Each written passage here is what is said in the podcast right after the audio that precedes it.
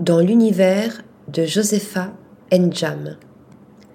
Artiste multimédia, Josepha Njam passe de la vidéo au photomontage et de la sculpture à la performance sonore.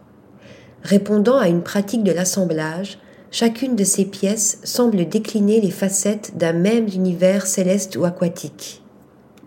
Dans Hunno Aquazone, sculpture et vidéo se rencontrent et s'enrichissent de photomontage. On retrouve des symboles familiers entre histoire naturelle, imaginaire cosmique, mythes et rites subsahariens. L'afrofuturisme n'est pas loin et l'artiste s'en inspire en tant que concept politique et pratique d'hybridation culturelle. Il s'agit de créer des ailleurs possibles hors de nos réalités, des espaces de croisement et de transition où pourraient émerger de nouveaux récits postcoloniaux.